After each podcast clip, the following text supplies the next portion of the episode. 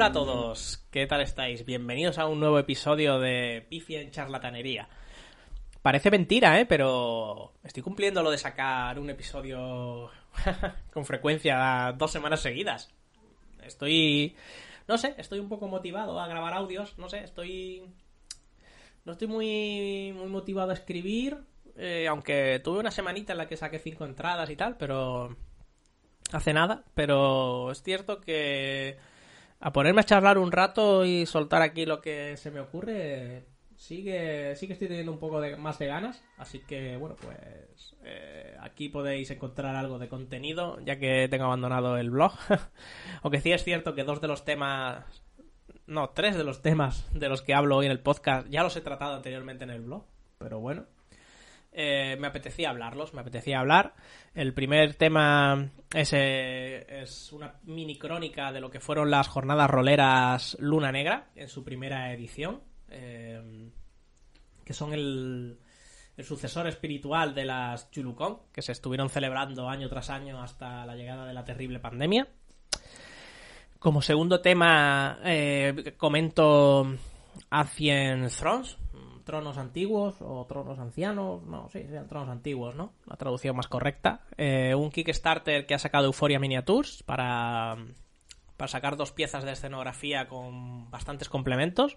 Muy recomendable. Además, si, si no te quieres gastar mucho dinero y tienes impresora 3D, eh, la campaña es tanto física como con STLs. Así que os recomiendo que le echéis un, una oída, una oída o... y luego vayáis a verla. El tercer tema del día es el segundo fascículo de Warhammer 40.000 Imperium y mm, donde desgranamos todo el contenido y el trasfondo de, ese número. Y como cuarto tema de, de, este programa, os hablo de la dinastía Meskenet, que es la dinastía que, de los necrones que he creado yo para como trasfondo para mis miniaturas de necrones, ¿vale?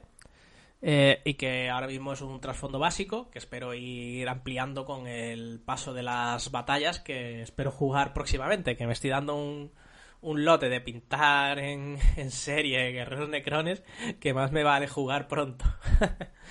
Así que nada, no me enrollo más y, y os dejo con el contenido del episodio. La verdad es que no sabía si iba a grabar un audio sobre, sobre esto, pero mira, me he animado, he dicho, mira, aunque haya pasado ya más tiempo del que debería, de hecho este, esto debía haber entrado mejor, en el, hubiera pegado más en el episodio anterior, pero bueno, eh, se quedó fuera porque ya se me había quedado muy largo el episodio y he dicho, mira, voy a meterlo en, en este episodio, aunque ya esté bastante lejillos, ¿no? Y es que estuve en unas jornadas, eh, las primeras desde que empezó todo esto de la pandemia, que son las jornadas Luna Negra, en su primera edición, eh, que espero que sean muchas más, y os voy a básicamente a resumir la crónica que escribí para el blog, ¿vale? Eh, que vamos a ello. Eh, desde el jueves 24 de febrero por la tarde hasta el 28 por la mañana, eh, donde me tuve que ir bastante rápido por un temilla, tuve el placer de estar en las, pues en las primeras jornadas Luna Negra, que es continuación básicamente espiritual de las jornadas Churucón eh, que se han celebrado de nuevo tras haber pasado lo peor de la pandemia. Estas jornadas, eh, para que os hagáis una idea, no son unas jornadas tipo LES, Hispania, Free Wars, ¿vale? Estas jornadas son unas jornadas familiares entre gente de clubs de Andalucía, siendo tres miembros del Averno de Málaga los encargados de la organización. Eh, y aquí básicamente solo, aquí solo viene, bueno, básicamente no, aquí solo viene gente invitada. Eh, ya sean conocidos de los organizadores o amigos de amigos, etcétera, ¿no? Eh, y vienen con sus niños, los que tienen niños, con sus mascotas, los que tienen perros, o sea, que ya os digo que es una jornada muy familiar. La temática de las jornadas eran las sectas de los mitos. En mi caso me tocó la casa de la secta Shub-Nigurat. Pusimos parte de nuestra decoración solamente porque el resto, huesos variados, eh, en concreto los de pollo, se los comió alguno de los perros que rondaban las jornadas. Y aunque llevábamos más, nos dio miedo de que algún perro se pusiera malo por comerse esa clase de huesos. Solo iba conociendo a mi gran amigo Adriano y he conocido mucha buena gente que estoy deseando volver a ver en las próximas ediciones de estas jornadas. Poder ir a otra de las jornadas que se celebran por el resto de Andalucía o simplemente con los de Málaga quedar para echar una partida. Eh, reconozco que al principio me sentí un poco abrumado. Eh, ya, no so, ya, no solo porque no conocía más que una persona, sino porque no había estado rodeado de tanta gente desde antes de la pandemia. Mm, pero la gente fue tan maja que rápidamente ese pensamiento pasó de largo. Y me olvidé, vamos. En la jornada pude jugar tres partidas de rol de mesa normal, eh, dirigí una y jugamos un rol en vivo. El rol en vivo sucedía durante una subasta en la cual cada miembro tenía una agenda oculta. En mi caso solo logré tener varios sospechosos de ser sectarios, pero ninguno demostrado, y de los cuales hubiera acertado con uno. Eh, y descarté al vampiro que había ido a cazar porque tenía una cómplice que logró despistarme correctamente. O sea, me, me despistaron del tirón. Eh, la partida que yo dirigí fue Pisando Tierra Santa, una de las aventuras incluidas en el reglamento del sueño de Chulu que fue el sistema que usé. Eh, no me la pude preparar todo lo adecuadamente que me hubiera gustado, incluso me salté una escena. Eh, me tuve que saltar una escena porque no les di una pista que era importante para resolver esa escena, entonces me la tuve que saltar, ¿vale?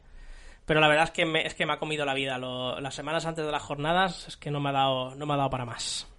Esto no va a volver a pasar. A las siguientes jornadas pienso llevar por, por lo menos dos aventuritas bien preparadas y pienso hacerlo, empezar a hacerlo inmediatamente.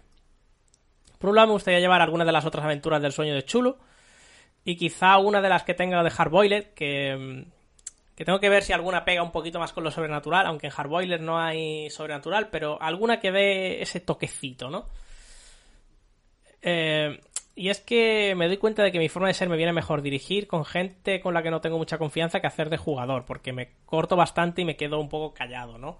Aunque participo, ¿no? Que con eso, eso lo he ido, lo he ido mejorando, ¿no? Con el paso de, los años. Pero aún así, aún, aún hay veces que me cuesta. Pero bueno, eh, con un buen consejo que me dio, eh, que me dieron varias personas de las jornadas, eh, debo seguir jugando más, que acabaré superando mi problema. como ya dije, jugué tres partidas de rol con los sistemas de chulo de 100, la llamada de chulo y la lavandería.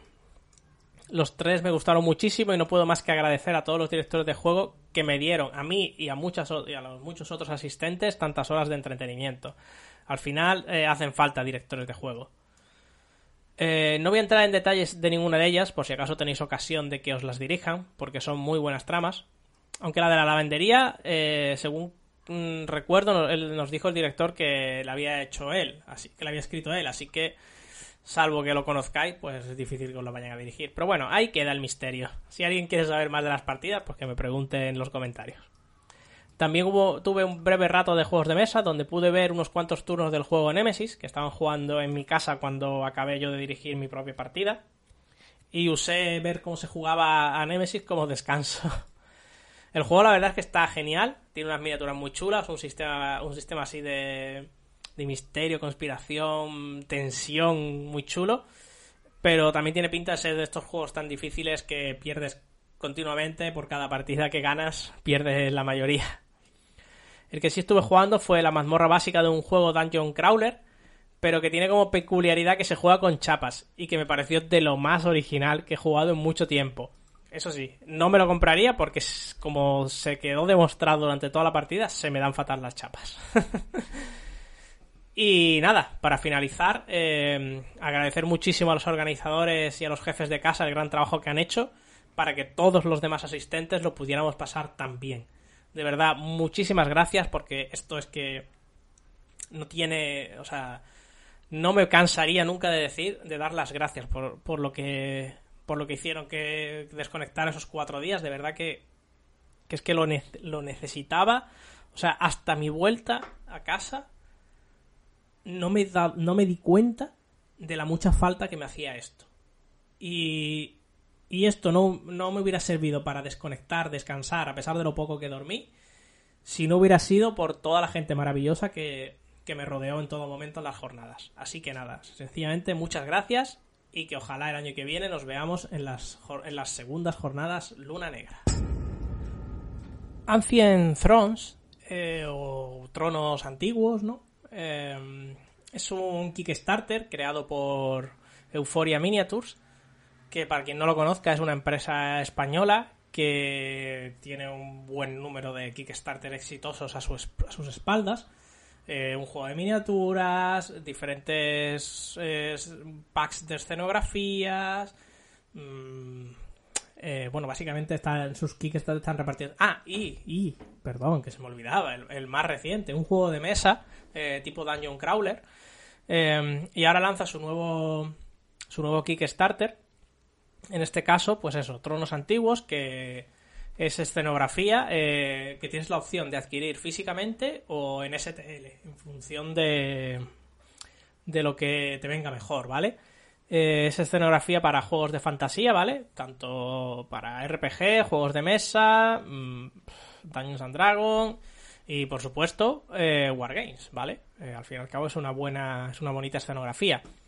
la campaña está ya más que financiada cuando estoy grabando este audio, que por cierto, está grabado eh, casi una semana antes de cuando se va a publicar. O sea que a día de que estoy yo grabando, a la campaña le quedan 17 días.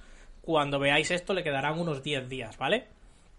Cuando veáis, no, cuando escuchéis esto. le quedarán unos 10 días, ¿vale? La campaña está ya financiada y ya ha, a ver, lo diré.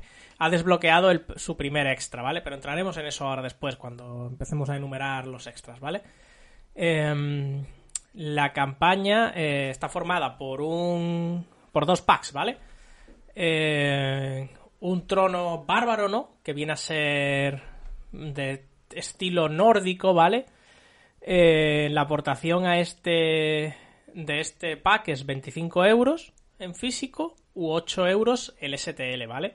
Incluye un trono con escalera, dos piedras con tela, dos braseros una jaula, eh, una estalagmita de, tipo 1 y una estalagmita tipo 2, ¿vale?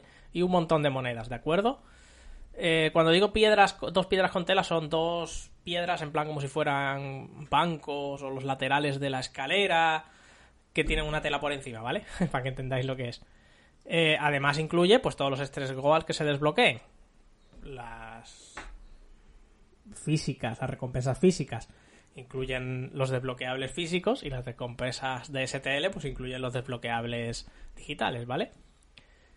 El, otro pack también cuesta lo mismo, 25 euros en físico y 8 euros en STL, incluye lo mismo, los Stats Goal físicos o digitales en función de la recompensa, y es el trono del desierto, ¿vale? Que incluye un trono, el pedestal sobre el que se sitúa, las escaleras, dos plantas, dos columnas y dos capiteles, ¿vale? Y como tercer pack eh, está el, el pack del Tronos, ¿no? Que sería 45 euros en físico o 12 euros los STLs, ¿vale? Hubo un, early bird para este, para este pack, pero no he podido, ni he podido grabar antes de que se acaben los early bird ni he podido publicarlo antes, así que eh, me temo que ya los Liber han pasado a mejor vida cuando lo estéis escuchando esto. Em, este pack, pues eso, 45 euros y 12 euros los STLs. Yo he cogido este pack en versión STL, porque como estoy esperando mi impresora de filamento para complementar a la impresora de resina, pues ya prefiero imprimírmelos yo. Ahí no se me ocurre mejor eh, test que la excelente escenografía que hace que hace Euforia. ¿Vale? El pack incluye pues los dos tronos que los dos packs de tronos que he descrito antes. Y lo mismo, acceso a los estrés igual. Además, eh, eh, si quieres, si quisieras eh, vender los STLs impresos, ¿vale? No los STLs, o sea, si quieres los STLs y venderlos impresos, nunca vender el STL, ¿eh? Sino vender lo que tú imprimas entonces puedes cogerte la licencia comercial, que es 30 euros la de los bárbaros, 30 euros la del desierto y 45 la, la que incluye la licencia comercial para ambos, ¿vale? Em, la licencia comercial te permite imprimir en 3D los STL del proyecto tantas veces como quieras y vender los resultados, pero no puedes usarlos de otra manera ni como negativos para moldes, ni vender los STLs, ni modificarlos para venderlos por ti mismo, ni, nada, ¿vale? Si pretendieras dar otro uso a los, a los STLs, eh, puedes ponerte en contacto con info.euforiaminiatures.com y ya... Y bueno, pues ya te podrías llegar a un acuerdo, ¿no? ¿Vale? Como digo, eh, como he dicho al principio, eh, cuando yo estoy grabando esto ya se ha desbloqueado un extra. Y, seguro que para cuando... Que para cuando vosotros em, escuchéis esto se han desbloqueado muchísimos más, ¿de acuerdo? Em, los extras... Em, los extras los estoy intentando encontrar en la web.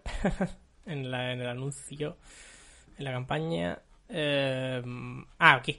Aquí está el map. El map robot de extras, ¿vale? Que hay cuatro publicados ahora mismo, pero seguro que conforme se vayan alcanzando eh, se, irían, se irán desbloqueando más, más ¿de acuerdo? Em, se entregarán en formato físico en los que correspondan y en formato digital a los que solo tengan digital, ¿vale? El primer extra fue a los 1250 que es una mesita con un servicio de, comida, una jarra, una copa, un plato y un pan, ¿vale? Un plato con comida y un pan. Yo eh, lo que hay en, el plato con comida creo que lo voy a pintar como chorizo. Embutidos. Eh, vale. Em, a 1500 se desbloquearía un cofre con monedas, ¿vale?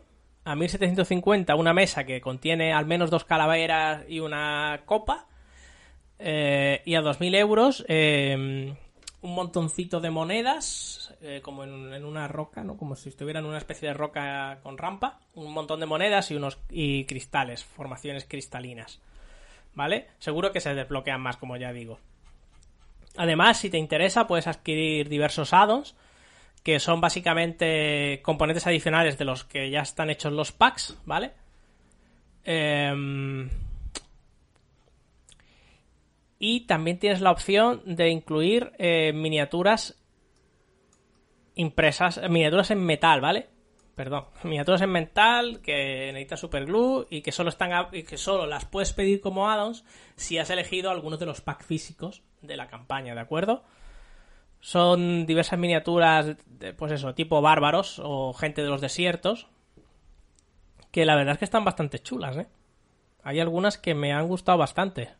Hasta me voy a plantear si me cojo uno de los dos en físico ya directamente para poder meter dos o tres de estas miniaturas. Las miniaturas están muy baratitas, ¿vale? Son a 5 euros o a 8, en función del tamaño de la miniatura, ¿vale? Están...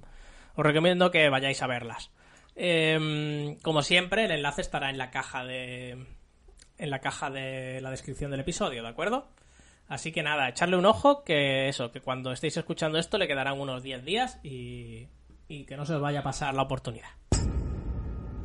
El número 2 de Warhammer 40.000 Imperium, que bueno, ya os dije que a lo mejor me estaba pensando si seguiría o no con los números. En principio lo voy a seguir, ¿vale? A no ser que alguien me deje feedback negativo de que lo odia, esto va a seguir. eh, probablemente, aunque me diga que lo odia, probablemente también siga, pero bueno. el, el número 2 está centrado en los en los necrones eh, concreto en los guerreros necrones, ¿vale? Que, de lo cual nos trae tres miniaturas. Una pintura de color base eh, Runelor Brass, ¿vale? Que es para pintar básicamente el marrón de la dinastía Skerezan. Em, y un pincel base, ¿vale? Es decir, en este número ya nos va. Ya nos van a enseñar a pintar, ¿vale? Os lo, lo hablaremos ahora en un ratito. Eh, como tropas, pues nos presentan a los guerreros necrones, ¿no? Nos explican un poquito cómo es su armamento y la estructura de un guerrero, así como detalles que traen las miniaturas, como cicatrices y tal. Nos traen la misma carta de registro de batalla para que, bueno, podamos podamos hablar sobre las hazañas que, hagan nuestros pobres guerreros, ¿no? Y, y, nos empiezan a hablar ya con un poquito más de detalle de la dinastía Etzarekan, ¿vale? Es la dinastía del rey silente. Eh, el regreso de su líder les ha dado un nuevo propósito y ahora atacan a quien quiera que ose oponerse a su voluntad. Recordar que esta dinastía permaneció, ¿eh? que el rey silente solo se fue con su nave y los más cercanos a él. La dinastía Starekan fue una de las dinastías necronas más lenta en despertar de la hibernación. Tormentas disformes habían dispersado por la galaxia muchos de sus mundos. Eso si los desastres naturales o la venganza de sus enemigos no los habían destruido. Esta dinastía descubrió al despertar que muchas dinastías rivales les guardaban rencor, pues culpaban al rey Silente de la naturaleza fracturada de la raza necrona. Tan hondo era su odio que algunos rivales incluso les hicieron la guerra. La nobleza estarecana mantuvo su creencia de que el rey Silente regresaría. Ahora que lo ha hecho, han comenzado a emplear su armamento monstruoso en la galaxia. En cuanto a sus rivales, muchas dinastías acuden en masa, acuden en masa para aliarse a los Starekan. Quienes no, le, quienes no lo hagan probablemente acusen la ira de los elegidos del rey silente. Y tenemos una cita de, del Faeron Asmotep de la dinastía Starekan. El rey silente ha vuelto. Ahora es el momento de los Starekan. Es la hora de los necrones. La galaxia será nuestra. Tal es la voluntad de Starek. Y así será. ¿Vale? Nos hablan también eh, del propio rey silente, ¿vale? De, Starek. Es el último de los reyes silentes, monarcas que antaño gobernaron la raza llamada Necrontyr, antes de convertirse en los Necrones. Tras haber pasado millones de años en un exilio autoimpuesto, ha regresado para unir de nuevo a su pueblo. En mitad del Nexo Paria, él y sus seguidores han comenzado a fabricar un arma de inmensa potencia, cuyos efectos ya se pueden sentir en docenas de sistemas estelares. Si tiene éxito, esta arma podría acabar con la vida y restaurar a la raza necrona en el puesto que le pertenece como dueña indiscutible de la galaxia. El Imperium de la Humanidad ha realizado un análisis sobre la amenaza Starekan. Eh, el Imperium abarca la totalidad de la galaxia, es enorme y caótico, y está fracturado en dos partes. Los Starekan están en guerra con la humanidad en muchos frentes. Eh, están involucrados las legiones en una serie de campañas y guerra para desviar la atención de las actividades del rey silente en el Nexo Paria. Eh, este trasfondo eh, se define, lo que ocurre en el Nexo Paria se define muy bien en, uno de los libros del despertar psíquico llamado Paria, precisamente. si estáis interesados en que mm, profundice en el trasfondo de alguna parte, entre, entre fascículos de Imperium o después justo del fascículo de Imperium o lo que sea, comentármelo, ¿vale? Que, no que tengo ahí los códex y algunos de los despertares psíquicos eh, y no me importa profundizar en algunas partes, ¿de acuerdo? Em, así que si queréis que lo haga, dejadlo en los comentarios sin ningún, sin ningún problema. Eh, por supuesto, eh, nos, trae un nos trae otra parte más de trasfondo y claro, esto es Warhammer 40.000 y por tanto no pueden faltar los Poster Boy, aunque este número debería estar centrado solo en Necrones, eh, nos traen cosas para las dos facciones. Lo cual está bien, ¿eh? Porque así nos traerán cosas para las otras facciones también, ¿no? Pues a lo mejor no. Pero bueno. Eh, entonces nos presentan a... que son los ultramarines, ¿vale? Los guerreros de Macrach. Eh, los ultramarines representan la esencia de lo que significa ser un marín espacial. Son guerreros nobles, honorables y disciplinados, en una galaxia dividida por la guerra y el caos. Durante 10.000 años han servido al emperador, plantando cara al enemigo con valentía y honor. Eso me da mucho coraje de este fascículo. El anterior me gustaba más porque era para un capítulo genérico, inventado para la ocasión, Templarios de Plata, si no recuerdo mal. Y. Mm, y ese era el coleccionable que a lo mejor me debería haber hecho, que también traía necrones. Em, pero en ese momento me pilló sin ganas, la verdad, para que os voy a engañar. Em, entonces este es un poco rollo porque algunas miniaturas de los, de los marines, no sé si todas, ¿eh? pero los intercesores que hablaremos en el siguiente número traen el, omega de los ultramarines y me fastidia porque voy a ver si lo elijo o lo relleno con masilla o algo porque los míos no van a ser ultramarines. Ya os presentaré el número que viene, creo, o el siguiente. Ya os presentaré el trasfondo básico de mi capítulo. Pero bueno, sigamos con el trasfondo que sí viene, que sí es oficial y viene en el coleccionable. Solo algunos otros capítulos de marines espaciales pueden igualar la eficiencia, velocidad y habilidad de los ultramarines en batalla. Han superado en inteligencia, combate y maniobras a innumerables enemigos, usando su genio táctico y fuerza sobrehumana para alzarse con la victoria. Han aplastado levantamientos herejes, destruido invasiones llenos y roto asedios eh, agotadores, dando la vida en defensa del reino del emperador. Los ultramarines deben su fuerza y determinación al Codex Astarte. El Codex es un libro sagrado de organización, estrategia y tácticas militares escrito por el primarca de los ultramarines, Robot Gilliman. Los ultramarines se adhieren rápidamente al, se adhieren, perdón, se adhieren rígidamente al Codex y muchos de ellos pueden recitar su contenido palabra por palabra. Esto es curioso porque si estáis al día del trasfondo, eh, el propio Primarca ha, ha, reescrito partes del códex. Pero bueno, eh, entraremos en eso cuando si, si tengo tiempo, si me pongo al día con, los con el coleccionable en el podcast y tal. Eh, eh, intentaré empezar a poneros al día, más al día, más profundamente en el trasfondo actual del juego, ¿de acuerdo? Aunque Robot Gilliman viene en este coleccionable, si no recuerdo mal, eh, estoy casi seguro de que sí. Eh, entonces seguramente entren en detalles de trasfondo de Robot Gilliman, pero bueno, ya, ya lo iremos viendo, ¿vale? Como me va a costar ponerme al día porque he dejado que se me acumulen cinco fascículos para leer en el podcast y conforme de cuando estoy grabando esto me va a llegar el siguiente envío de Salvat. Eh, bueno, no sé si me va, si voy a poderme poner al día el podcast porque no me gustaría sacar más de un capítulo a la semana. Entonces, bueno, va a estar ahí complicado que me ponga al día. Seguramente los audios del, fascículo en el podcast vayan un poquito atrasados. Siempre con respecto a lo que me va llegando. O tal vez eh, en algún número que no tenga trasfondo mío que leer. Tal vez metas dos coleccionables o algo así. Bueno, lo iré, lo iremos viendo, ¿vale? Eh, continúa con el trasfondo de los ultramarines, que me enrollo. El planeta del capítulo de los ultramarines es Macrach, el planeta de capitular, ¿no? Un centro de civilización, cultura y aprendizaje. Muy fortificado, Macrach es la joya en el centro de ultramar, un imperio de sistemas estelares gobernado por los ultramarines. Con la humanidad amenazada por todos lados, el coraje y la habilidad marcial de los ultramarines serán vitales para garantizar la supervivencia. Eh, gracias a la sabiduría del Codex Starter, los ultramarines coordinan sus fuerzas con absoluta precisión. Escuadrones de tanque y cañoneras atacan al enemigo mientras la infantería y las fuerzas de asalto avanzan tras el desembarco, haciendo retroceder al enemigo con despiadada agresión. Juntos, los ultramarines avanzan sin descanso, asegurando una ubicación vital tras otra y dejando campos de cadáveres desmarejados esparcidos tras ellos. Mientras aplastan al enemigo bajo sus botas de ceramita, los ultramarines se adhieren a las enseñanzas de su primarca con una destreza y dedicación que pocos podrían igualar. Los ultramarines no derrotan a sus oponentes, los aniquilan total y cruentamente. Y ahora os voy a leer una cita del sargento Xavian Marcos de la segunda compañía de ultramarines. Cualquier enemigo puede ser vencido, incluso aquellos que parecen insuperables en número o cuyas fortalezas se antojan impenetrables. Confiamos en el Codex Astartes, porque en las enseñanzas de Gilliman siempre pueden encontrarse las claves de la victoria. Cuando llega el momento de la batalla, recordamos que la sangre del Plimarca corre por nuestras venas y que la mano del emperador nos guía.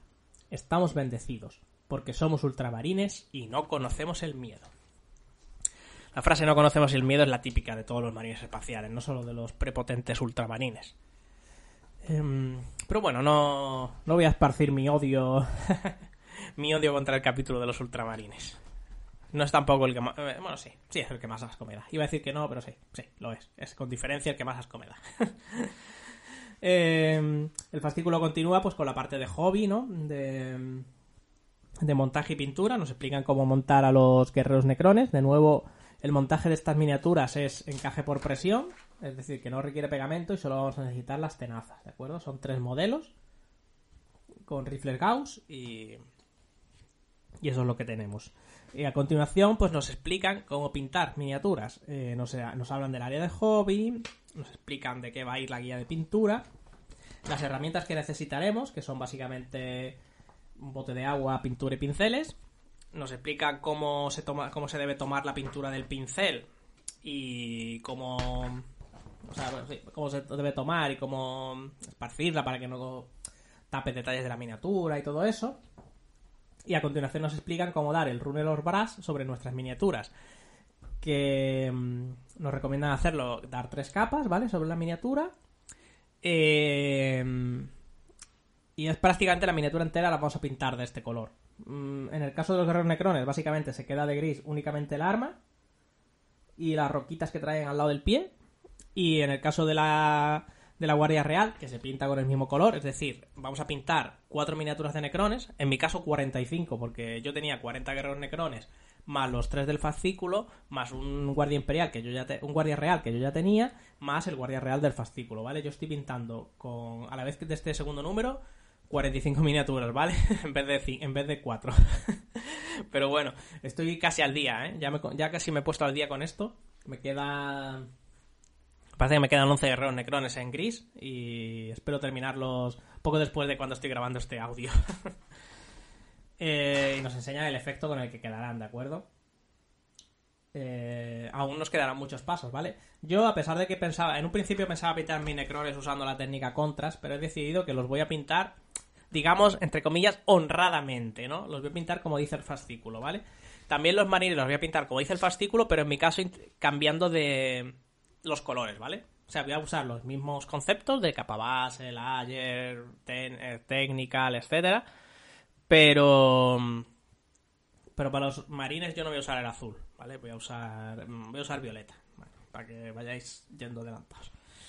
Y bueno, pues luego eh, después de eso, pues nos toca jugar con nuestras miniaturas. En este caso vamos a, usar a los tres guerreros necrones y al teniente primaris, ¿vale? Un combate probablemente injusto. Em, el escenario se llama Ruta de Escape. Y a medida que las instalaciones de reparación necronas cobran vida, los guerreros necrones que hay en su interior comienzan a despertar. Mientras se recuperan de su largo letargo, las órdenes fluyen hasta sus cerebros de androides. Servitud sin mente. Los guerreros necrones están completamente esclavizados por la voluntad de sus superiores. Acatan sus órdenes sin cuestionarlas y sin preocuparse por sus propias vidas. Em, el informe de misión. Eh, cuando los guerreros necrones avanzan implacablemente hacia sus objetivos, se, toman con el teniente primaris. Si van a alcanzar al plasmacita canóptico antes, deberán pasar por delante del intruso. ¿Vale? ¿El objetivo cuál es? Libera a los destructores. En el interior del maltrecho complejo de reparaciones, los necrones reciben mm, recién reparados han empezado a cobrar vida, llamados a la acción por sus comandantes un trío de guerreros necrones se ha despertado y ha recibido instrucciones, llegar a, las cámaras canópticas y activar un plasmacita canóptico. Este constructo robótico es capaz de despertar a los cultos destructores.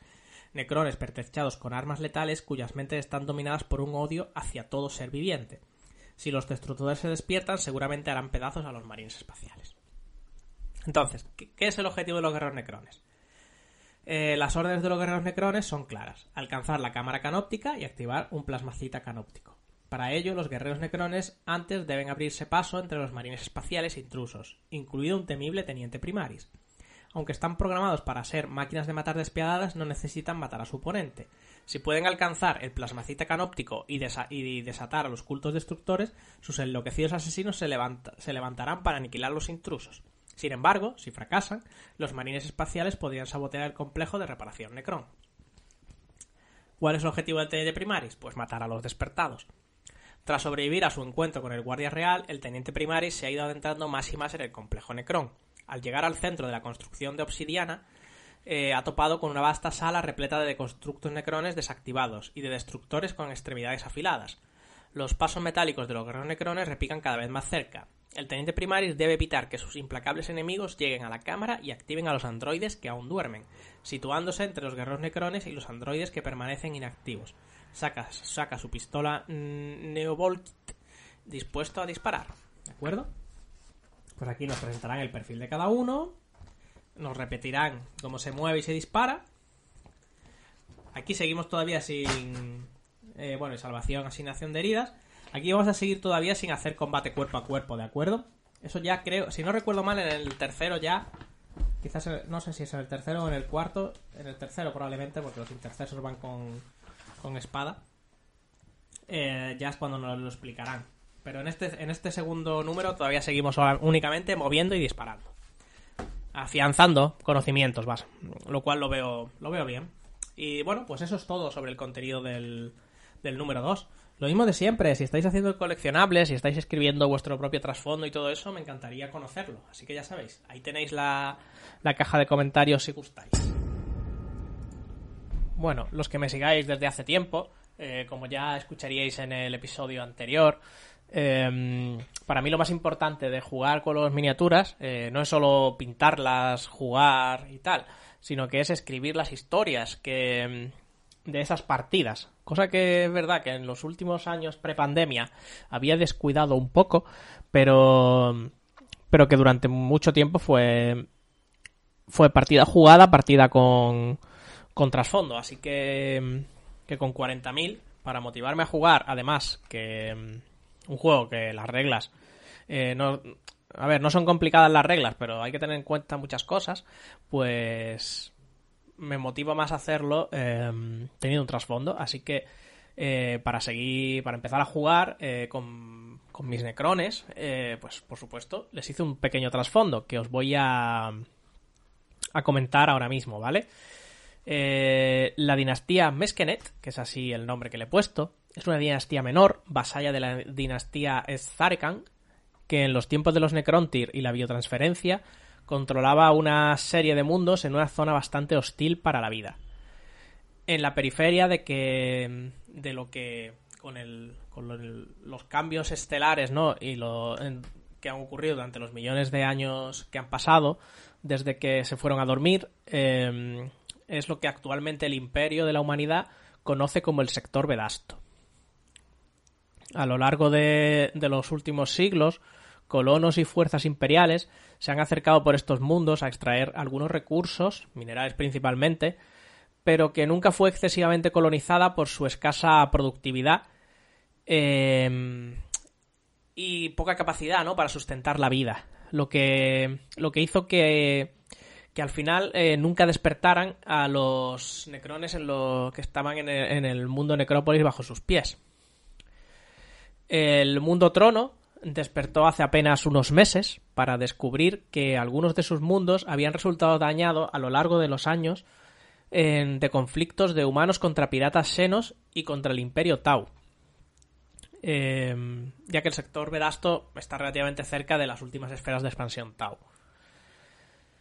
Aunque especialmente devastador fue la terrible guerra contra el caos, donde fue destruido un mundo, uno de los mundos principales de la dinastía, eh, fruto del ritual de invocación que, que desencadenó esta destrucción, ¿vale? Eh, y que, bueno, sobre ese ritual de invocación y las consecuencias que tuvo para el sector, eh, lo sabréis próximamente cuando. Cuando esté. Cuando se empieza a compartir lo que ya os dije en el anterior. El anterior audio, el trasfondo de. del sector Vedasto de la guerra civil, bueno, guerra civil, bueno, sí, el caos al final es, era el imperio, ¿no? Pero bueno, de la guerra contra el caos que tuvo lugar derivada de la cicatriz maledictum, ¿no? Que se complicó pues con las incursiones Tau y de piratas senos. Em, la, la Faeron Ain no, no entiende eh, cómo se habían degradado tantísimo los protocolos de reanimación y de comunicación como para que no se despertara inmediatamente tras la destrucción de uno de sus mundos. Eh, los protocolos de su propio mundo, Badru, comienzan a funcionar a pleno rendimiento y confían pronto poder ir a cada uno de sus mundos para despertarlos y volver a ponerlos bajo sus órdenes. Tener en cuenta que la expansión al final ha hecho que alguno de sus mundos ni siquiera sepa exactamente dónde están ahora. Eh, desea, tiene especialmente prisa en ponerlo bajo sus órdenes, pues hasta ella ha llegado la voluntad del Rey Silente, que acaba de, que ha regresado hace relativamente poco a la galaxia. Eh, y ha jurado poner a sus órdenes a sus órdenes para aplastar a las razas inferiores que ahora pueblan la galaxia, ¿de acuerdo? Como habréis visto, he decidido que aunque no hay miniaturas mujeres entre los necrones, es de entender que la que la cultura Necrontyr tuviera hombres y mujeres, ¿no? Entonces, yo he decidido que mi que mi Faeron, mi mi señor, mi líder supremo, ¿no? Del, de mi, de mi de mi pequeña dinastía, pues sea una personalidad femenina, ¿vale? Eh, me ha apetecido. Em, conforme empiezo a jugar partidas con ellos, pues ya os iré ampliando el, el trasfondo. En los próximos, los próximos episodios del podcast os iré trayendo eh, poquito a poco el trasfondo de cada una de mis de mis facciones, ¿no? Porque en verdad tengo más de las que os podéis hacer una idea. Aunque en plan ejército solo voy a tener ejército grande. Solo voy a tener em, necrones y sopa imperial. Eh, bueno, a lo mejor de marines sí traen para hacer un ejército entero. Pero bueno, sopa imperial, ¿vale? De marines, hermanas de batalla y mecánicos.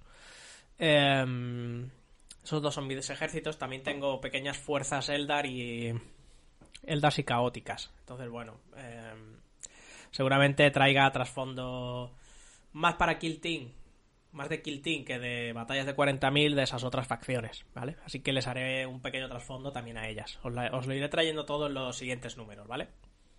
Y hasta aquí, pues, el trasfondo básico de mi dinastía. Y hasta aquí el, el episodio de hoy. Hemos tenido un poquito de de rol, ¿no? En forma de, de, resumen de unas jornadas en las que estuve yo. Eh, luego os he presentado una campaña de Kickstarter bastante interesante.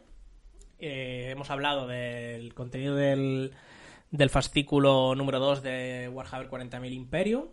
Os he presentado mi propia dinastía de Necrones, la dinastía Meskenet. Y, y ya está. Mm, este episodio de nuevo es más cortito, ¿vale? Estamos un poquito por encima de la media hora. Eh, o cerca de los 40 minutos más bien. Que creo que es una duración mejor que una hora. Así que no he metido más. No he querido meter más temas. Y. Y ya está. Eh, espero que os haya gustado. Si, si es así, pues darle me gusta, que ayuda un montón a que el podcast llegue a más gente. Suscribiros para no perderos ningún episodio. Y si os apetece, pues dejar un comentario sobre cualquiera de los temas del, del podcast, que siempre motiva leer, leer que a alguien le ha interesado alguna de las cosas que has contado, ¿no? Eh, recordad que me podéis encontrar en Twitter e Instagram como Macalus, donde, bueno, eh, comparto muchísimas cosas, no solo el podcast. eh, a mis gatas, todo lo que hago de rol, de videojuegos, de miniaturas, un poquito de todo. También me podéis leer en en macalus.net, mi blog, que ahí sí que solo hay fricadas, básicamente. Y el podcast sí que tiene una página en Facebook, que es exclusiva del, del podcast y el blog, para publicar los contenidos de ambos de ambas plataformas. Eh, os invito a que deis me gusta, eh, si queréis estar al tanto. También pondré alguna cosita de vez en cuando que, que no se publica ni en el blog ni en el podcast, como noticias breves o comentarios, impresiones de alguna cosita así rápida. Y si queréis comentar algo del episodio, pues podéis hacerlo en cualquiera de las redes sociales, en el propio, en el propio, en los comentarios del propio episodio, o en el email charlatanería.pm.me. Tanto los enlaces como, como las redes sociales y el email lo encontraréis en la descripción del, del audio. Y eso es todo. Espero que nos oigamos pronto, pronto de nuevo. Adiós.